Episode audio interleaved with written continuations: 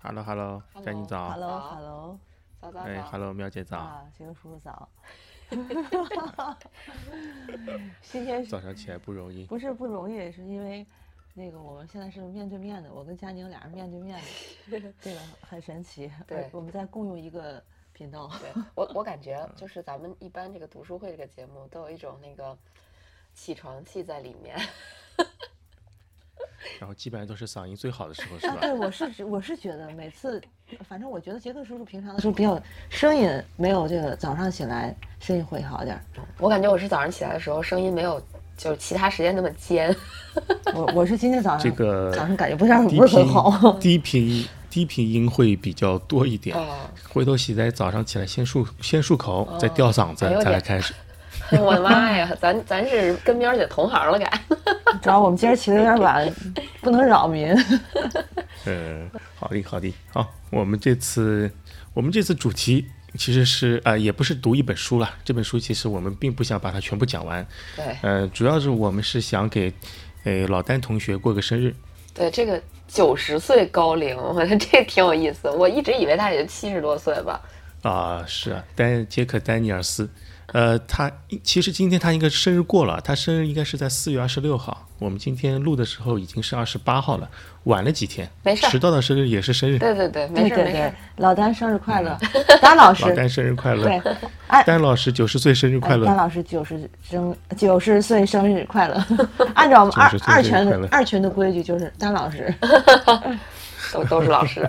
都是老师。呃，都都是老师，都是老师。好的，那个丹尼尔斯，杰克丹尼尔斯，大家是什么时候基本上听到他的，呃，知道他这个人的？我感觉好像刚跑步不久，就老听到人说什么丹尼尔斯训练法、丹尼尔斯训练法，然后就是，呃，很久很久以前了，应该，但是具体是哪年不记得了。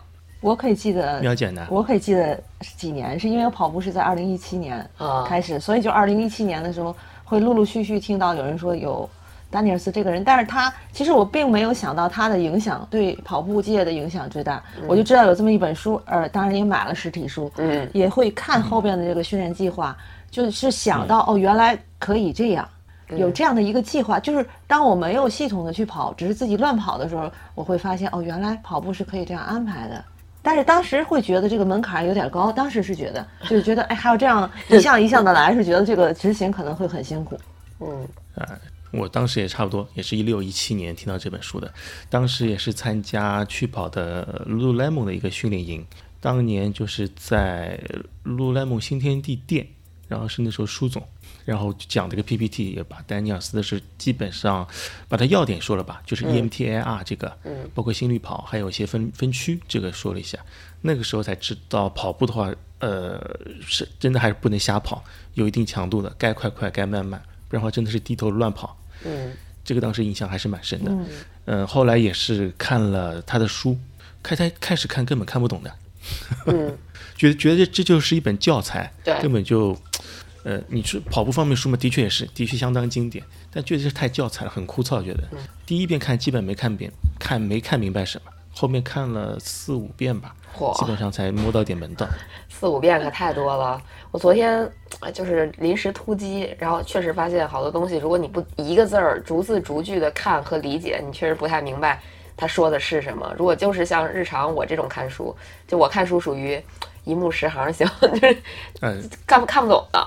对，不能用看故事的方式看，它真的是一本教材，每个字都真的是抠细节，抠好多这个。对因为昨天呢，我是跟佳宁学了一个技能，画线画线就是其实电子书是可以画线写感想，但我比较懒，我认为这个比较不方便。但昨天，嗯然后我就是用了一下这个技能，但是又发现第二个问题，就这本书每一节都都要划线是吧划线，就是对，每个字都可以画，其实。而且我我是觉得，像刚才呃杰克叔说的，就是一开头，如果你真的刚接触跑步，如果你刚接触跑步，可能对很多东西没有深入的，就是有这个经历，或者你呃、看的比较少的话，经历比较少，你可能对很多东西就是你你只是了解，而不能感同身受。因为昨天我在跟佳宁讨论呼吸问题，我说在我在模仿这个一一比二、二比一这个，然后就是说你只有在跑过以后，你才能有这种体会。我当时问佳宁，我说你跑步你可能会自然调整呼吸，但是你有没有曾经就是考虑过他写的这个一比二或二比一的呼吸，然后我去模仿，然后我就理解到了他说的这个，就有有一句话就是叫进来的出进来的气儿多，出去的气儿少，这个就属于那二比一的呼吸，就是说这样子，二一呃，一二一二二一这种，嗯嗯。啊，他是他这他其实他每个话题，如果是你如果说自媒体的话，他每一个话题都是可以可以写一篇很长的文章出来。对你是在点我们吗？你要写吗？我我不要，我觉得我理解不到。那这个这个专业事情让专业的人去做吧。已经有很多没那个公众号在写类似的文章了。嗯嗯。昨天我已经跟佳宁说了，我说今天我们可以呃书，昨天晚上书可以少看点，不看那么细，因为出场交给你。因为我感觉他开头对，因为这个丹老师从开头或者是就是在看到。前面就是他的核心两章的时候，他会讲很多，就是身为教练要怎样，身为教练要怎样。他的这个利益点是出于一个教练，所以我说这个赌场你的啊，这个也不见得，他很多也是根据跑者来说。嗯，一上来说那个什么成功四原则是吧？嗯，那已经第一节就第一第一阶段就把我打击到他第一句啊，他成功四原则，但是呃，你要想他主要的呃。怎么说呢？他的职业生涯大多是在学校里教大学生那个跑步田径的。是的。他所谓的成功，应该就是说你在某些比赛里拿很多的冠军，得了比赛的冠军呀。嗯。对吧？对。就是他选中的人本身就是初高中已经练了很久的田径了，有一定素质的人才会放到他那。以体育生嘛，就是体育特招生过来的。对。我们说起来就是。对。四要素嘛，什么天资、内部动机、机遇，还有那和指导。机遇、指导，对。指导是指导这件事情是那是他的活，剩下三个，剩下三个两个是学生的事情，机遇是老天的事情，对吧？他前面就是说是那个什么天资，就是你有天分的人和有内部驱动力的人是不一样的，对吧？嗯。很多人是有天资，但是没有内部驱动力，因为仗的有才能，就是练很少练。嗯。还有一种就是没什么天资，但练得很勤的人，嗯，对吧？还有就是既没天资，但是呢那个也练得不勤，但那就不要搞了。嗯。就完全不适合这个运动，你就玩别的去吧。嗯，对啊，还有很多人就是，他还说到很多人对跑步这件事情并不在意，说真正想成为跑者的人只有到百分之十二，大多数就是说什么我我那个我的教练跟我说我需要练练跑步，或者说那个谁谁谁鼓励我过来跑步，我觉得我应该跑步。还有人说我为了保持其他项目的体能我来跑步。嗯，真正为了跑步而跑步的人其实是很少很少的，在他他那里看来。对他这个，他也很读到这个的时候，也很感叹美国也没有什么很好的跑步运动员输送到国际上，他就很感叹这个事情。其实他感的事情跟我们现在中国碰到事情其实一样的呀。谁没事会去让孩子去这个练跑步，或者是或者练足球，对吧？对，基础人才少。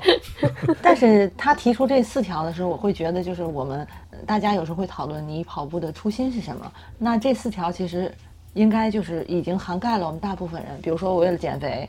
那那有的人确实是因为别的受伤了哦，我我打羽毛球我受伤了，那我运动坚持我用用跑步，就是说这种样子，或者是别人说跑步好，我来跑步，然后最后一项就是我很爱跑步，我喜欢跑步，我享受跑步带来的这种速度带来的这种快乐。有的人是这样子的，也是在我们普通的这种业余跑者也应该是涵盖了，基本涵盖这四项。嗯，对。但对我们业余跑者来说，跑步还是嗯，怎么说呢？是在。你只要花出努力、花出时间，就能有回报的一个东西，嗯，对吧？对，也是对我们来说现在还是比较少。是的，并不是说有时候，比方说你学学一门技能，你这个技能要学到什么头，你才觉得有回报？有时候可能看不到头。但跑步的话，你可能练个两个月、三个月或者半年，你就能只看得到自己的进步，很明显的进步。嗯，但是你不要不要那个乱跑，乱跑，不要乱跑。嗯，就是新手红利还是挺多的。对，还是蛮多的。但你就是，但你磨的时间越长，的新手红利期也越长。对，他其实一开始在讲天资这部分，就是因为他本身他应该是一个运动生生理学家吧，应该是怎么写的他。然后，所以他其实在讲天资的时候就已经讲到了一个，嗯，之前呃知道这个概念，就是但是这个概念我知道很很晚，就是说这个跑者他的血氧率其实或者他的身体的这个素质，其实跟他血红蛋白。他这个多少有关的，对，这个我记得好像是在呃很几年前，就是他们有去跑的教练，就是会带学员，就是要求不是说要求建议学员去做一个这个，是因为你要了解 了解你自己的身体，了解你自己的身体，所以我就想到这个。我我知道这个梗，让他去测血红蛋白，凭血红蛋白测试报告拿下个下周的课表。对 对，然后 当但是那个当我看到就是当我知道这个的时候，然后我就可以躺平了，因为我确实那个长期的是贫血嗯，有这个问题。他那个他那个目的可能就是让看一看你的那个血红蛋白是不是过低，怕你训练过量。嗯他其实这个目的，他不是说你这个，这并并不是说你进来之前你先测个血红蛋白，你血红蛋白低的我不要，对对对对不是这个。是是是，他是他他是那个训练中期，觉得那个你要如果低的话，可能是训练过量，为了防止这个，嗯，那说明我之前的理念还是错的。你不管你血红蛋白多低或多高，都是可以跑跑步对步这件事情，对你都是可以跑步的。他只是是说你的那个上限上哎限对对对不太一样。他写的那个就是说跑者，他说到天资，说这个跑者的这个天资其实是隐性的，不是外显的。就是就是他说的较好的跑者共同点就是包括肌腱附着在离关节多远的部位，以及心血管系统的效率。后者取决于心脏大小和心输出量。他就是从科学家的解剖学的这个角度去看这个事情，而且他说这个是东西不是外显的。嗯，就要练的。嗯，而且而且怎么说，要还是要通过一些科学的方式进行测量。对有的有有一种说法不是说你的小腿的肌腱长度嘛，嗯说你肌腱越长，你就越适合跑步。嗯，对听过听过，哎，对，也有一种说法，一个是你肌腱长度，这后面还，但是他这里还说到你的血红蛋白，对，还有你的那个最大摄氧量，就这个是天生的，就没法再那个进行进步的事情，嗯对啊，就还是这个。但我对我们来说，只能看第二个了，内部动机。对对对，我也觉得是。我觉得好像我们这些业余的跑者都会被归到到底有没有这个内部动机上。有的话，可能你就跑得很好；没有的话，可能就就玩儿吧。再有天赋也不会取得特别好的成绩。对，内部动机对我们来说还是比较重要的。嗯就是说，呃，那是我我也听到蛮多专业选手在某些节目里面说过，播客节目里说过，其实他们还是很佩服或者是很羡慕业余跑者的，嗯因为他们有足够的内部动机，很自律的去练这个事情。嗯专业选手有时候可能怎么说呢？练皮了，因为他们可能是因为有天赋才选到专业队里去，对他们可能本身并不想跑步，是，或者觉得这个是的确是个很苦的事情对。每天早上天不亮车出操，出个操可能跑个十几公里，嗯回来做拉伸，吃个早饭，要下午素质训练，然后呢，那个晚上之前还要进行大课或者是力量训练之类的。嗯每天训练量也是排得很满，一个月可能跑个八百公里以上，也是很累的。对他们来说，可能内部动机这个，对你没有出到一定成绩，内部动机可能还并不是很足的。要我练和我要练的区别。对对对，的确是这个。呃，又在我们可以 call back 一下川内优辉，川内优辉可能就属于天赋并不是出众的那种，但是内部动机强，对对吧？对，所以他一直能跑下去。是的，一一整个 callback，是市民跑者之王。对，可以跟上面去联系在一起了。对 call back 我们要说中文是吧？叫叫回来。啊，那我都想 call forward 了。后面啊，后面说那个机遇，嗯机遇这个就看命呀。这个一场比赛的天气好不好到位，当时比赛前的人的状态对不对？对吧？还有你的赛道是不是适合？嗯，那这都是怎么说，也是看命的事情，也没法控制。是但他还说到机遇，还有那个跟钱有关。完了，这都是略过去了。还还有他呃他有一条说就是说的一句话就是，如果孩子们从来没有亲眼见到伟大的跑者，他们又怎么会有兴趣成为这样那样的人呢？那如果就是我们没有看到周围的人去跑步，或者周围的人取到一些成绩，或者比如说一场马拉松，也许会让你心里有这种啊、我要去跑步这种欲望。如果没有见过，你就不会开头这第一个，这就是所所谓的这个诱因吧。嗯，这也是机遇的一个。对，有没有看到这样的好的跑者去激励自己？但你想，他这本书写的时候是一九九八年出版的，写可能写的更早。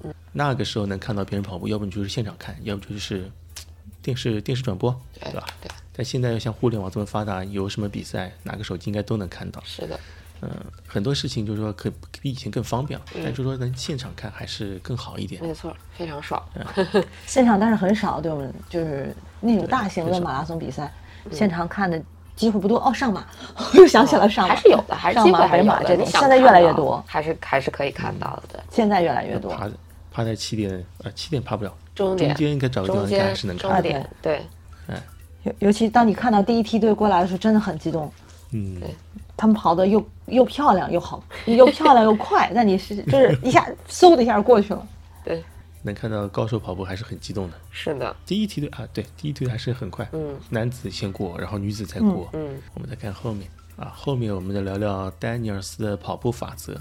他啊，对他其实他的这本书前面一段我们基本上都会错过，什么成功的四要素，嗯，呃，十条法则，对还有那个八项原则，嗯法则原则我那时候一直搞不太清楚，我觉得不都是一回事吗？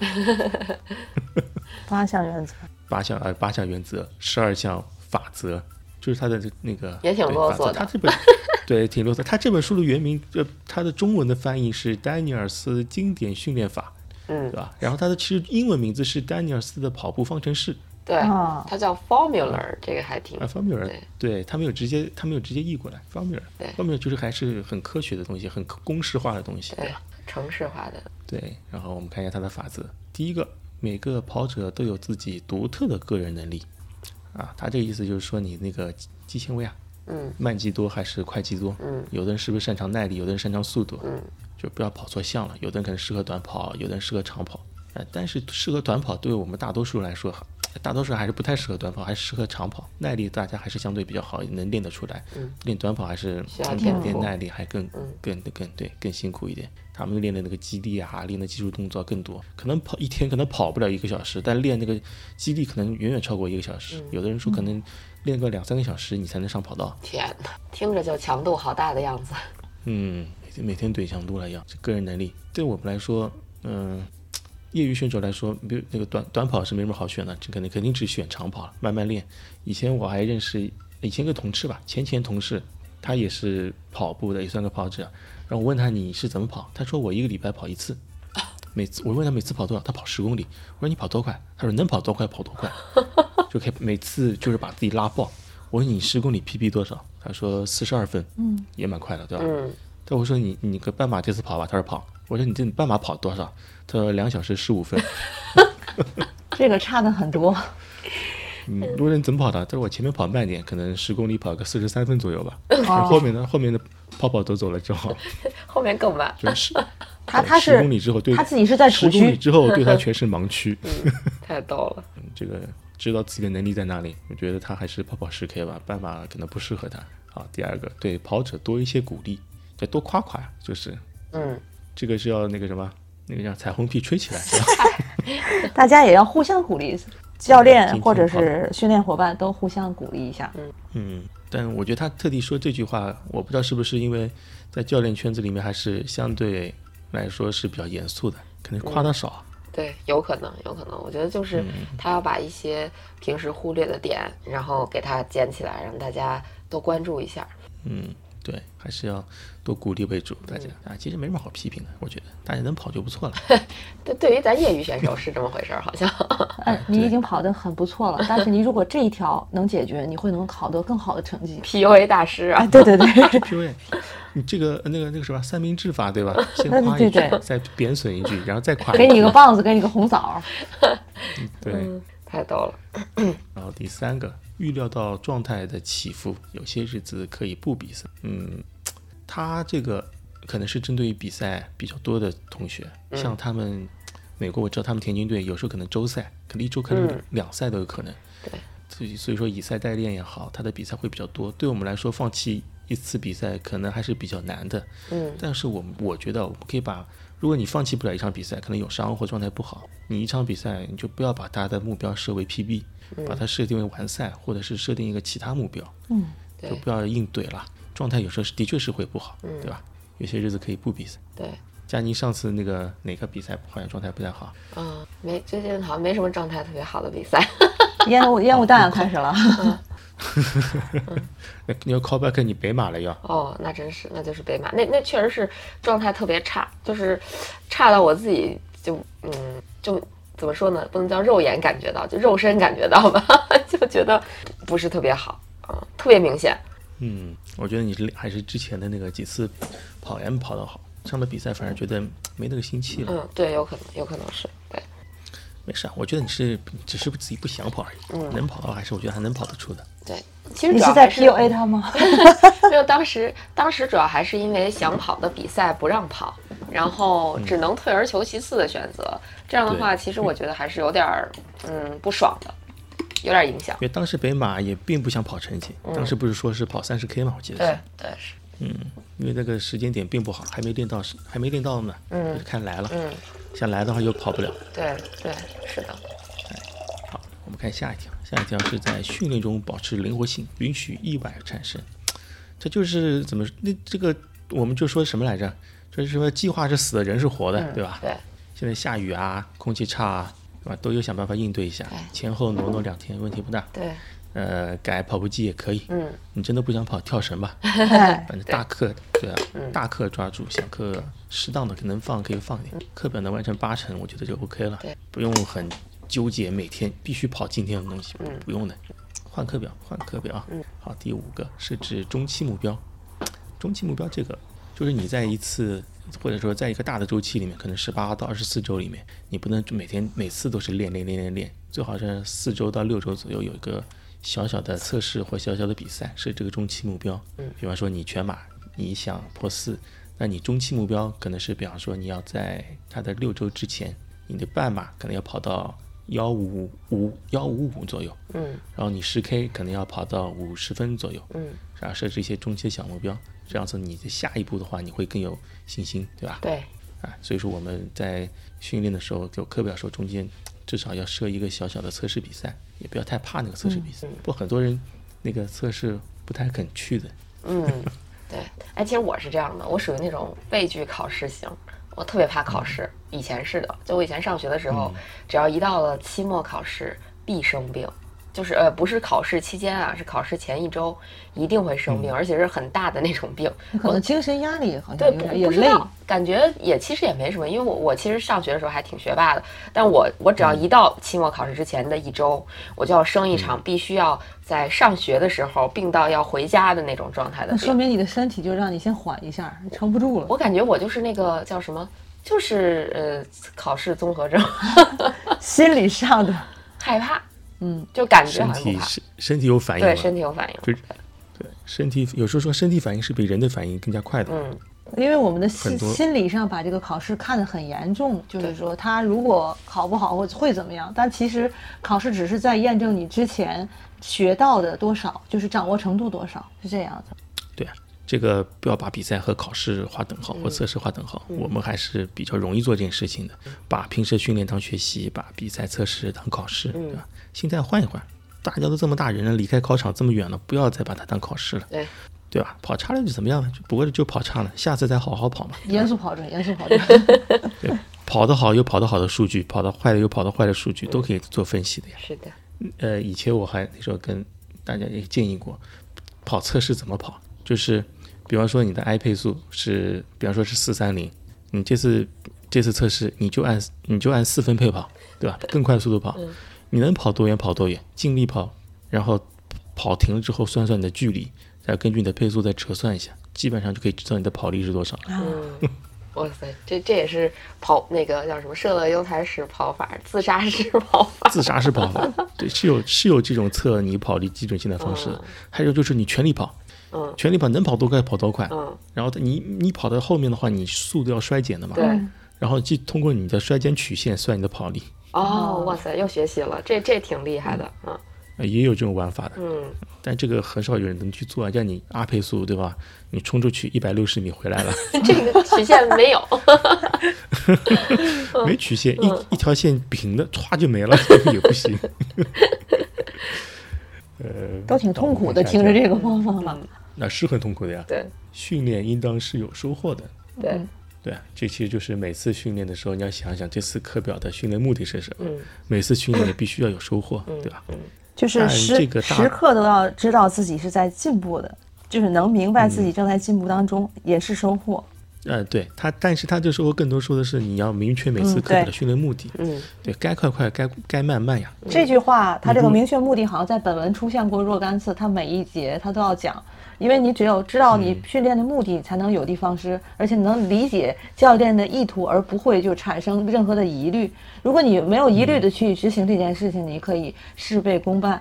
嗯，对。这个词儿事半功倍。事半功倍，你看又来了，这个词儿 永远都是说不清楚。我也是，我永远分不清大家词儿。嗯嗯，对比方说，你今天课表是跑有氧，对吧？跑有氧的时候你就看心率就好了。嗯但有时候我们会不自觉的看那个配速，嗯，觉得觉得那个配速不能六开头，最好都是五开头，对看不得六开头的。是的，被配速支配了。啊，这两天已已经有人还在讨论这个问题嗯。他就是说，跑有氧跑的时候，我如果在如果我在心率再低下一点儿，我的配速就是慢的不得了，嗯嗯，是会有这个疑虑。初跑者会这样。这个是永远的话题。嗯你只要进任何跑步群，这个话题可能每个可能每个两三个周就会被人问出来过一次。这是永远的话题，嗯配速和心率。嗯你心率就是看心率跑，不用看配速。你跑个九分配都不要紧，但你只要达到那个心率就可以了，嗯对吧？嗯然后你就说啊，我的心率，我的配，我心率达到这个配速会变得非常非常低。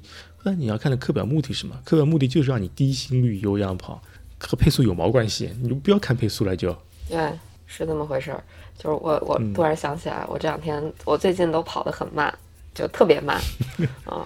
然后呢？然后我就看了一下我这个跑步的这个能力，竟然是在提升。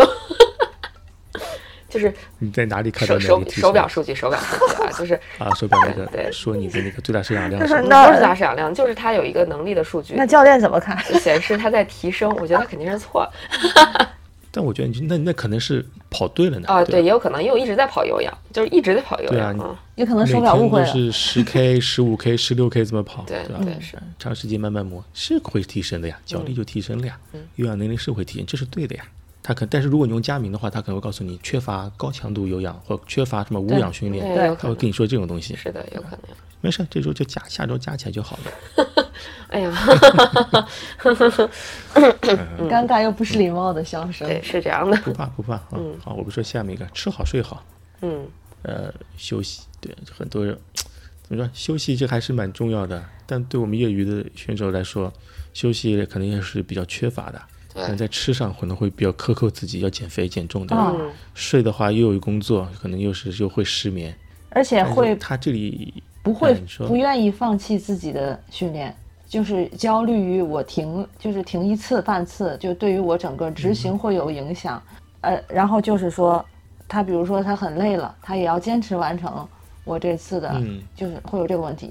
我今天很累了，我很困了，但是我为了我这个持续的训练，我要坚持把这个课表跑好。会有很多这个人这样子，对这个前面又说前面那个那个不要被课表束缚啊，是有一定要保持一定的灵活性。嗯如果比方说你前一段前一段时间，或者你前一天有因为业务或者是等等等等原因喝了大酒，那你第二天就不应该跑步。嗯。你前一天有熬夜了，那你第二天的话你就不要跑步了。嗯。你可以你可以做瑜伽，会做些其他东西，不要再让跑步伤身体了。对，身体健康还是放在蛮前面的一位，肯定比跑步会放在前面，不要被课表束缚。以前这种傻事情我也做过的，为了跑课表，晚上十一点钟开始跑，嗯。跑完之后呢，早上六点钟起来跑第二天课表、然后在第二天不是早上跑完了吗？晚上在二第二练然后呢，，为了 然后然后为了第二后面一天课表，因为三课表连着三天了嘛，为了后面一天课表，我要过了零点之后再开始跑。对，基本上就是三十六个小时之内跑了三天的课表然后第四天就是就生病了呀，就立竿见影。真是。对，立竿见影生病了。这个就是为了跑课表而课表，没有没有太大意思。这个真的又不是为了工作给老板交 PPT 对吧？因为 deadline 前面压线做任何一件事情，并不是的呀。这样做是看上去很呃很治愈你的强迫症，对吧？哎很治愈身，很治愈心灵，但不治愈身体啊。但是即使有这样的教训在，或者有有这种经历在，有的时候他他克制不住他的心心气儿啊，他还有这种一犯再犯的这种。我相信，就包括我也知道，晚上就是有的时候跑，比如说晚上不适合运动，但是但是如果这个劲儿上来，我真的我我跑过，从十一点一直跑到十二点多，然后回来了，嗯，我也干过都干过，但不会第二天但是这个不会干，这个我不会干，第二天对啊。那这个你一周跑两次，你来一次也不要紧。嗯对，是的，连续是肯定会影响健康的。对，连续肯定会影响健康的。嗯，把把犯的错误都会犯一犯，不去犯这个错误也是成长，对吧？是的，我们要保持成长的可能性。好，我们下一个，我其实也是同样的问题，生病和受伤时不要训练。嗯经常有人说我这个什么嗓子疼啦，我今天什么那个肺有点不舒服啊，或要不要训练？我昨天脚崴了，我今天跑慢点行不行啊？这个我觉得还是不要，他这个说的很清楚了，你不要带伤带病训练，对，对身体并不好。是的，课表死的人是活的，不要千万不要做这种事情。对，一定要有有点伤有点病，就是该歇歇，该看看，千万别硬挺。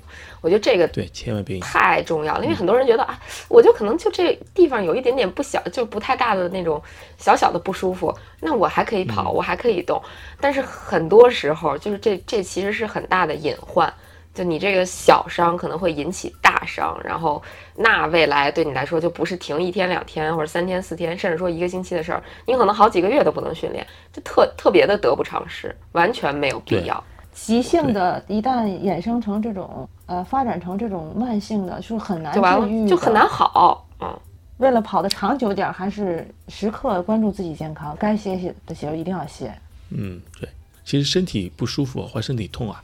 其实就是身体在给你提示，你肯定哪里没做好。对，如果身体，比方说你腿腿腿不舒服，那你要想想之前是不是你的拉伸没到位，是不是热身没到位，是不是该去按摩保养一下？嗯肯定是哪里没做好。但这个腿腿不舒服，并并不是说激励之后那种不舒服，激励之后可能是激励会有那个 DOMS，你是正常的反应。嗯。但如果你跑步的时候一直会有你哪一个点不太舒服的话，要要回溯一下。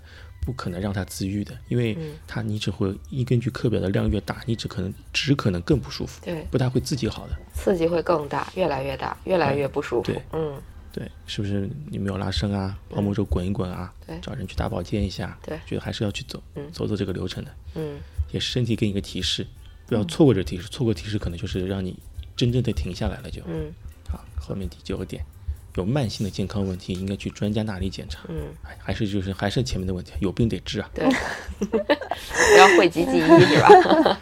对，嗯，对，话糙理不糙，或有病得治啊。这个好，后面一个，某次跑得舒服或跑出一场好比赛，不要把它看为侥幸。嗯，啊，这倒真的，实力使然是吧？对，实力使然，嗯，不存在什么侥幸的。嗯，就别人跑好了很客气，哎不，这个那个说那个运气好运气好，就不会的，跑好就是跑得好。并不是因为你运气好或者怎么着的才是，这就回到前面那个机遇问题。嗯，你可能是碰到一次好的机遇，嗯，但也是机遇，也是运气，也是实力的一部分啊，对吧？对，那叫什么来着？叫机会也是给有准备的人的。准备的人，对，这的确是准备的好，你才会跑得更好呀。对，和那个这就是另另外一个话题啊，就是你训练和比赛是分开的。嗯，会训练和会比赛真的是两件事情。是的。啊，这个要听我们前几期节目了。又 call back 了啊，又回溯了一下啊。又回溯了一下，这个是十个点，它的法则，它的是这个十呃法则的话，它是在第第三版是吧？对，第三版是十条，在第四版又加了两条。第四版加这两条，我看看啊，第四版加了两条，一个是加了一个叫专注于手头的任务，这就是说到另外一个问题了，就是前面就是说你不要被课表限限制住，嗯，对吧？嗯，人是活的，课表是死的，对。但是如果你跑课表的话，但你要专注于手头的课表。嗯，还是那个，你该跑什么跑什么，不要不要跑乱跑，跑错了，知道每次训练的目的，这是一个。后面他还加了一个是，比赛中的大部分失误都是在比赛初期，他就是着重又提了一个，呃，开始跑快了，跑快跑太快的问题，很多比赛没有跑出自己理想成绩，都是初期是跑太快，但是他是因为竞技型的选手，对竞技型的那个大学生。出的一些问题，他们就是说是在一开始可能会被人带节奏带走了，带偏了，就是你你的节你的配速可能根本就跟不上前面领先的人，但是出于是某些原因，你还是会跟。嗯，他就建议说你在一开始，如果你要获胜的话，把自己位置设在第三位和第四位，不要跑当带头的，带头的你可能会会输掉。嗯，啊，这好像跟波马的那个吉普乔格可能有点像，对吧？嗯，前面一直领跑，带了三十公里，给别人当 pacer 是吧？对，给搞掉了。嗯，波马百年从未兔，从未有兔子。百年从未兔子，也被人吐了这么久，吐一次别人，嗯，爆掉了，对吧？对，嗯，它就是第十二呃第四版加了这两条，变成是法则，变成是了十二条。这个十二条说完了，然后我们再看后面的它一个法则，一个原则，到底后面是什么？是原则是吧？嗯，哎，原则，原则第一条是那个压力反应。我，这。其实就到了比较晦涩的部分了，感觉。对，后面一下就要晦涩。前面就是说还是一些像哲学一样的东西，嗯，教我们大家该怎么去训练，怎么样的去呃面对课表，什么时候该跑，什么时候不该跑。后面的话就是可能就是说给教练听的了。前面三个都是说压力、压力反应、针对性和压力适度。他的意思就是说，呃，每次训练的时候肯定是会产生一个压力的，你要通过两到四周适应了这个压力，你才能把你的压力再提升。嗯，这个压力呢，可能是你跑步的呃速度，可能是频次，可能是你的那个速度、频次，还有是距离、嗯，时间这些因素。对，对，一般来说我我写课表可能是会在时间上会拉长一点，嗯我们毕竟是呃为了跑得更快更多吧，嗯，可能是之前你可能周周中是四十分钟，慢慢加慢慢加慢慢加，可能会加到六十分钟，或者甚至八十分钟。是说这个什么？是说那个跑步训运动的四个变量吧？训练量、强度、恢复以及频率。对，然后在后面你可能周末的长距离从六十分钟开始，到最后可能会拉到一百五十分钟，嗯，可能一千是一周甚至三次，到后面可能是一周四到五次，这都是压力会慢慢增加。但是他的丹尼尔斯建议是，压力因素的话，每周最好是增加一个变量，嗯嗯，不要加太多。但这个加压力除了呃后面，其实在后这个压力问题，在有些其他教练看来，还有其他因素可以再加。除了你的训练时长、训练的配速、训练的频次这些，还能再加。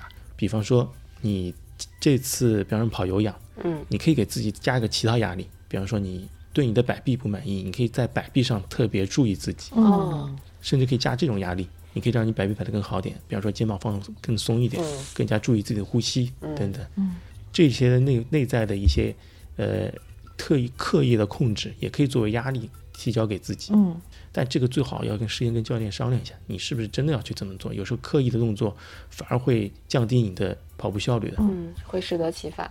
对，可能会适得其反。嗯就邯郸学步呀，就是嗯很经常有人说我的步频怎么才一百五、一百六？嗯，别人不是说是一百八吗？这个我是不是要开个那个那个什么？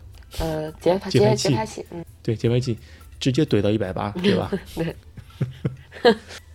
这个我觉得没必要。嗯，但但不平这事情，丹尼尔斯在书里应该也说过，对，对，他是对拿摄像机拍，嗯。大多数人的那个不平和他老婆一起数大家的不平嘛。对，但我嗯，但我但我的想法是，我的看法是，他是在某次比赛中统计出来的数据，这是在白人精英男性的跑步的不平比较合理，对，呃，是个大数据的统计结果，嗯，不见得适合每个人，有的人步频可能就是低，有的人步频可能就是高，嗯，找到自己的节奏，对吧？对，不要不要把这个一百八太太计较这个东西。对对，不要太计较。有的人可能天生就一百八，有的人可能天生就是一百六，嗯或有人天生就是两百，没事的，每个人的步频不一样。而且可能跑得快的时候步频高，跑得慢的时候步频低也是有可能的。就是步频问题，比如说他有的人步频就是相对的慢，但只要他不要慢到不可容忍的地步，就会就是说跨步这种有这种动作出现，不会造成这种受伤隐患，可能不是一个强行的要到一百八，应该应该这样说，就是一百八是他一个嗯大数据在某就是说丹尼尔斯认为的这个他认为的这个总结出来的，就像某一场比赛中。白人精英男性，但他没有涵盖说全世界跑者，没有针对我们中国跑者。然后嗯，他他的这个理论就是说，你如果在这个呃频率下，他会减低你就是伤的这种可能性。我的意思就是说，那如果我们没有慢到这种无法令人发指的地步，就是不会在你动作上产生一种跨步或者怎么着的，不会造成伤害的情况下，你低一点儿不到不到一百八还可以接受，就是说你没有必要一定要改到一百八。对，也没有也没有必要一定就说我一定到二百几的这种频率，你这样真的有时候因为步频过快，你肌肉也会很快僵硬。如果你天生不是有这种节奏感，你很难一离了开这个节拍器以后，你很难达到二百多，就是这个意思，就是我这么觉得。嗯，那个时候我忘记是何洁还是董董董董建国，董国建，他们把自己哎董国建董国建，他们把自己的数据公公开在那个社交媒体上的。好像是董国建。你看他们的步频，对，就是一百九十几，可能甚至到两百，嗯，对吧？好像还是每每个人节奏不一样，还是跑自己的节奏。对，好像亚洲这边什么日本啊、中国啊这些跑者，好像趋向高步频都还挺高的。对，步频高很多。所以这个，嗯，对，这个在大家就是说说一百八这个事情，大家也不要太太计较，还还是把自己节奏。压力是三个，后面说的一个是训练训练反应啊，训练反应其实也是是也是指压力了。嗯，你每次训练完之后，会是有身体的一些一些怎么说呢？可能是肌，比方说你练的是肌肉，比方说你啊，之前我们跑啊啊跑的比较多的话，重复跑，嗯。你的身体的反应可能就是肌肉酸痛，嗯。给肌肉的压力太大，嗯。呃，跑为了跑那个重复跑的话，你的你为了怼那个配速，可能平你的那个步频会刻意提很多，嗯，然后可能是对你的步频提升也是有帮助的，也是有生理反应，甚至还有你的那个心血管反应，对吧？有氧跑多了，你的呃血红蛋白可能会更高，你的毛细血管工作的会更更充分一点，嗯，这都是一些身体反应、训练反应。嗯，后面一个个人极限，这就是一个悲伤的话题，对吧？嗯，每个人能跑到多多快都是有顶的，但我觉得这个个人极限里面应该还得加一个，对我们业余选手来说啊，除了除了你的个人能力的极限之外，还有生活和工作的极限。嗯，因为有工作有生活，你每天训练的时间可能就是这么多，不会比这个再多了。是的，你有多少时间训练，可能你的你的进步空间也就这么些。嗯都有个上限，反正，对，都有个上限。你每天，比方说你今天算下来工作了也好，弄好，你只有四十五分钟时间给自己，那你就只能用这四十五分钟来训练。嗯你这个训练的投入多少，你你的产出可能就是多少，不会再多了。嗯啊，第六个收益递减啊，这又是个悲伤的话题。跑力越高，提高的也就越慢。嗯开始可能是从，比方说全马五个小时到四小时，可能会很快对，可能一年不到就做到了。后面你要从四小时到三小时，可能要艰苦卓越的个三到五年，也说不定才能达到目标。越到后面进步越慢，收益递减啊，收益递减后面就是那个加速挫折。嗯这个好像很少有人会了解到，我我之前也是忘了这一点了，再看看大家啊，想到这个，就练得越苦，练得越苦的时候，可能越容易受伤，或者你兴趣越缺乏，嗯，就那个跑者蓝调，对，对吧？嗯练得越多越苦，然后兴趣越缺乏，越容易受伤，呃，加速挫折。但是如果你收一收，可能退，他他丹尼尔斯意思说你你的那个强度可能是要突破你的舒适区的，但你舒适区突破一段时间之后，你要收一收，收回来一点，然后你适应这个强度之后，把舒适区扩大，你可以再进一步。嗯其实也就是说你在每几周的时候训练一定时候，你一定要休整。我一般习惯是三周练一练，然后一周休整，一定要收一收，不然一直很苦的练下去的话，很容易让你受伤，或者是没有兴趣再跑下去了。丹老师在这里还提供了一个表格，嗨，你画着曲线，就是来表示说你选择一个合适的区间，让你自己你既有收益，嗯，体能提高，成绩提高，而且不至于让你受伤，就是不要做到极致。就是中国人讲的那个叫什么“退一步海阔天空 这个倒是，凡是留余地。嗯，对对，跑那个往前走个五步，你要退一步看一看，嗯对吧对？后面第原则第八个是维持，嗯，维持这个又是个悲伤的话题啊。这两年又是疫情又是什么，对吧？弄弄可能就是三个月、两个月不能不能比赛或者不能训练之类的，嗯，能维持还是蛮蛮重要的。他就意思就是说你在一定程度上。呃，比方说你之前练的间歇，你在一定程度上，比方说你练间歇的收益，把它固定住之后，你再练其他的，然后可以维持你之前的呃训练收益，呃，把自己的训练量维持到一定的水准，不能降得太多，降得太多的话肯定是要退步的，而且特别是在赛季之中的换项的时候，你可以去呃进行一些其他运动，让自己身体动起来，交叉训练也是很重要的，对吧？他可能说你踢踢球、打打篮球、玩玩其他的东西去。把自己的身体状态维持一定的水平。他后面也写到，就是这样的，就是说，就是他提到的是在那就是换项嘛，就是越野赛季和竞赛赛季休息了一段时间，嗯就是说这个维持发挥作用，在这个空闲空窗期，就是运动员，他说的是运动员可能会进行一些辅助训练，就打点篮球或做其他运动，这个就是能够维持状态。然后后面那一句就是说，对因伤因病或只是。暂停日常的跑步训练，休息一段时间的跑者尤为重要。我就在想，我们好长时间不跑步的时候，那我们就是就是，当然心里很想跑回原来状态，但是在开头的时候你跑不跑你会有沮丧，但是你在其中可能加点别的，比如跳个操啊，嗯什么游个泳啊，骑个车呀，就是瑜个伽呀，激个力啊，可能就是这样，对，激个力啊，然后可能会让自己就是之前。停了一段时间，然后你又要重回巅峰，东山再起。那这段时间会做一些别的运动，可能有心情上也很治愈，然后你会不知不觉的回到原来的状态吧。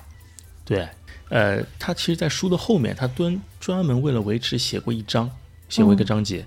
呃，其实章节这个结论就是说，呃，你在不跑步的时候，如果你有做下肢方面的训练，可能骑车啊、跳绳啊之类的。或者有下肢方面的训练，你的跑力的降低时间也呃跑力降低也会越缓慢啊。就是你不能彻底躺平。你说你不跑步，你说我我躺了行吗？躺肯定是降的特别快，但是你在不训不跑步的情况下，你做一些其他的跟腿部有关系的训练，你的下降会很慢的。他这个说这个就训练就是怎么说呢？就是不是说呃，我理解是不是说他先呃这个项目你拿下以后，你像巩固一段时间，能够游刃有余的对待这一项，然后这一项 OK 了，然后我进行下一项目，你你才能到另外一个项目。就说这段维持维持一段时间，而不是说我今天攻下了一个难点，我明天立刻攻下另外一个难点。就是他说的这个维持也有这层含义吧？啊，你就说那个呃跑有氧无氧哎对？哎对，这个也是有的。你把那个端维持住了，然后再你才能进行下一段。可能有些的表现的好，可能就是，比如说今天训练偶尔，呃，不是说偶尔，就是你练了几天以后，哎，我达到了这个，我今天的这个达到了我这目的，我今天心率，比如说我可以达到比较低，但是我配速，哎，今天状态特别好，配速也比相对高，心率相对低，但并不代表我练了三天以后我就达到了一个好的有氧。一个状态，而是要就经经历过一个观察几周，比如说我确实能够长期都能维持这个水平线，我才能进行下一次的下一个强度的训练换项了。嗯，对，是的，对他其实还说到另外一点，就是说是可能是个心理心理上的问题，就你这个，比方说你这个强度或者你这个配速，你经常你经常能练到了，可能控制的游刃有余了，然后呢，你在你可能这段时间不练不练，或者你过段时间练其他东西了，你再练回来再去练同样东西的时候，你会游刃有余的知道你自己能不能跑出来这个强度，水平不会丢啊，就这样。好。八项原则，好，八项原则说完了。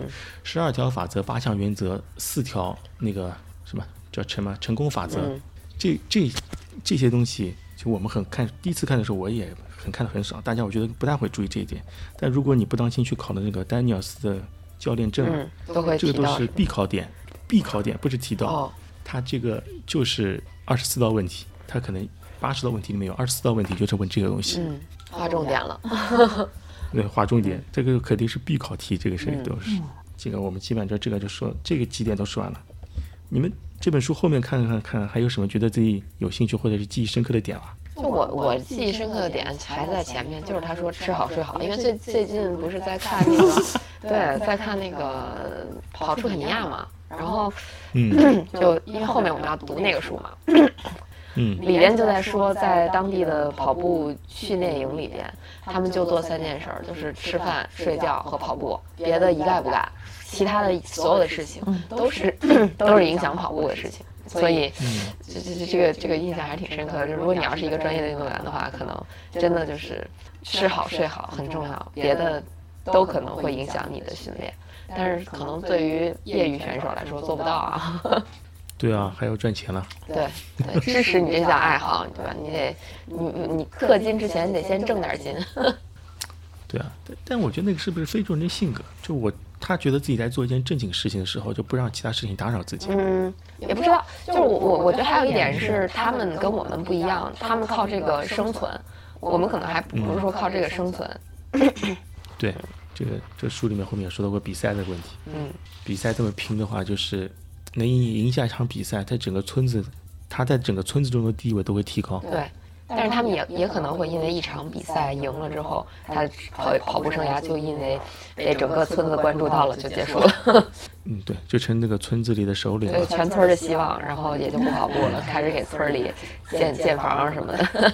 建房啊，买牛啊，出主意啊是的，。是的，挺好玩的也。嗯，对，我们这个 call forward 是啊，对啊，我在读到这本书的时候，就我会联想到上上一本也是这个，对穿穿内忧灰的教练，嗯，川老师的教练，川老师教练他就会提到，就是他当时，呃，在学习院大学的执教的时候，就是他他就是总在说嘛，你们不要就速度放慢一点，不要这么努力。他在就是说，他希望他的学员就是不要用那种啊，这个怎么说呢？就丹老师这本书说到，就是这个鸡蛋碰石头，就是一起冲啊，看谁最后能幸存下来的那个，就是就是等于说才是最后的一个强者。但是但是丹老师这个呃说的意思就是跟川老师教练两个人就是硬核上了，两就两个教练连硬核上，就说他不希望用这种把这个训练呃运动员就是用大量的训练量。强度来使这个运动员受伤，而从中挑选幸存者的方式去找到这个种子选手，而是就是让他们大家能够在一个比较适度的强度下能够训练，有一些余量，然后能够让更多的人无伤的进行跑步，从中能够获得更多的可能。因为他提到一点，就是说有可能在有些选手还没有发挥到啊，发现他们的潜能的时候，可能就已经练伤了，就是这种情况。所以我就觉得，嗯，就作为教练，他们就是都有相同点。而且他啊，丹老师在里面也说过，就是说我不可能把一个精英选手的训练量用在所有人的身上。也许在这一支队伍里，就是我如果按照某一个精英选手的训练量和模式去应对的话，很可能受益者只是这个精英选手，其他都是那种陪跑的。那那就是说这个意思，还是想到了，就是说怎么说呢？就是每个人就是有私人的定定制的，每一个人他是他不同情况而给他进行调整。就像我们伟大的孔老师，这种也是因材施教，就是说联想起来了，是这样子。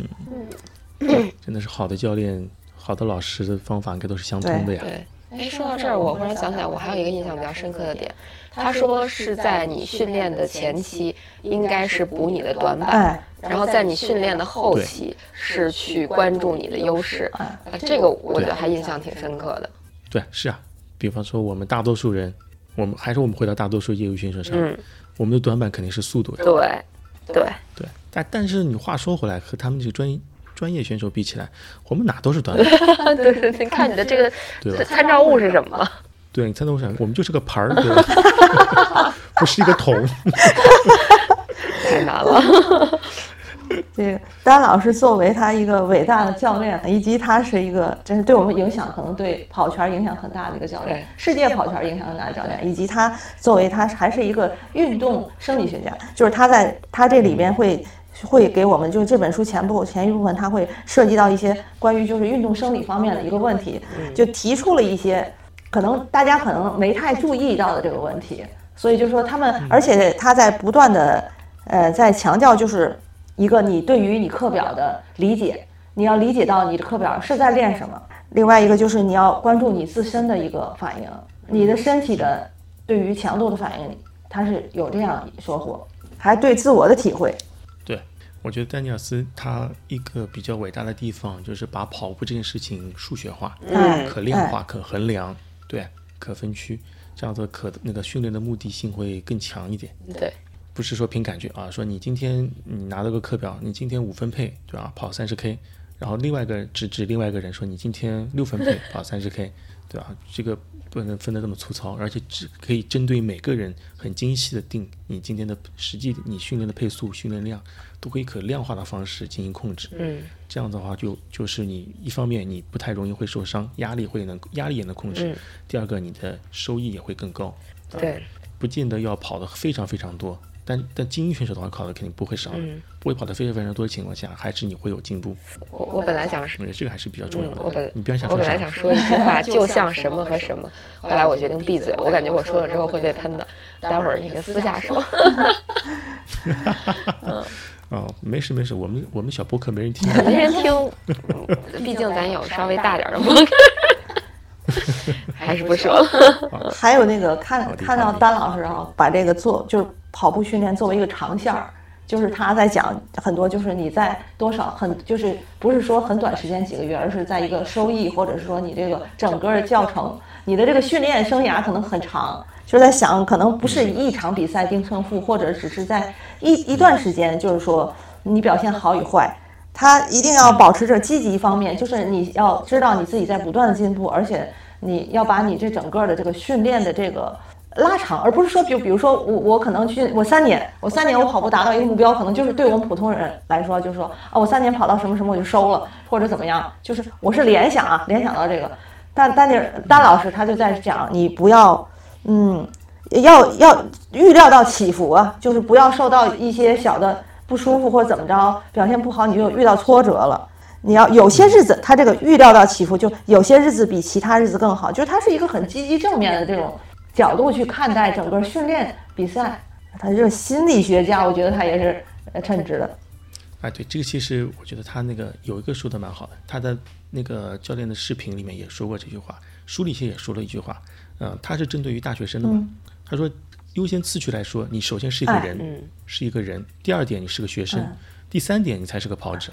他其实还是把跑者放在你的社会身份之后的。对吧？对你要先把自己的事情，你要先作为人的事情做好，你要作为学生的本分你要做好，后面你才是个跑者。他其实书里也说到过，有些人的时间训练训练时间不匹配的问题，什么你早上有课，下午有课，你就中午一点时间和晚上一点时间，你这时候应该怎么练？那这个他也说到的。对，嗯，好，我们要不今天还有什么要说的吗？嗯，我没有了，我感觉就看的比较少，然 后 还是想先去，要不先去把《刷新 PB》看了，再翻回来看丹尼尔斯这本书，感觉还是挺难懂的。就就是看的时候不能说一目三十行的看，就得绝对一字一字的看。对，每个都是值得划重点，每一篇儿的划重点对，。就是不是对问题是你理解不了这本。就是教材对，就啊你你你要是一目十行看，你理解不了他说的是什么，你就得逐逐字逐句的去理解，哇，真太难了，必须得整块儿的时间我。发现这个时候佳宁那个学霸又开始状态回来了。这个刷新 BB 还是易读的，比比它易读对很多。我我先找个简单的入个门吧，还是。我觉得今天这这这个的话，庆祝生日没蛋糕，这是个遗憾，待会儿咱太吃一个，狠了。此处应有一蛋糕回去。自己吃，嗯对对对对，各自训练，各自各自庆祝。那这今天主题不是还有一个，就是主题就是庆祝传奇跑步教练杰克丹尼尔斯九十岁生日。那最后其实祝他生日快乐，对，扎老师对生日快乐，长命百岁啊！没错长命百岁。长命百岁，长命百岁。好，我们再见。再见。拜拜拜拜。啊，拜拜拜拜。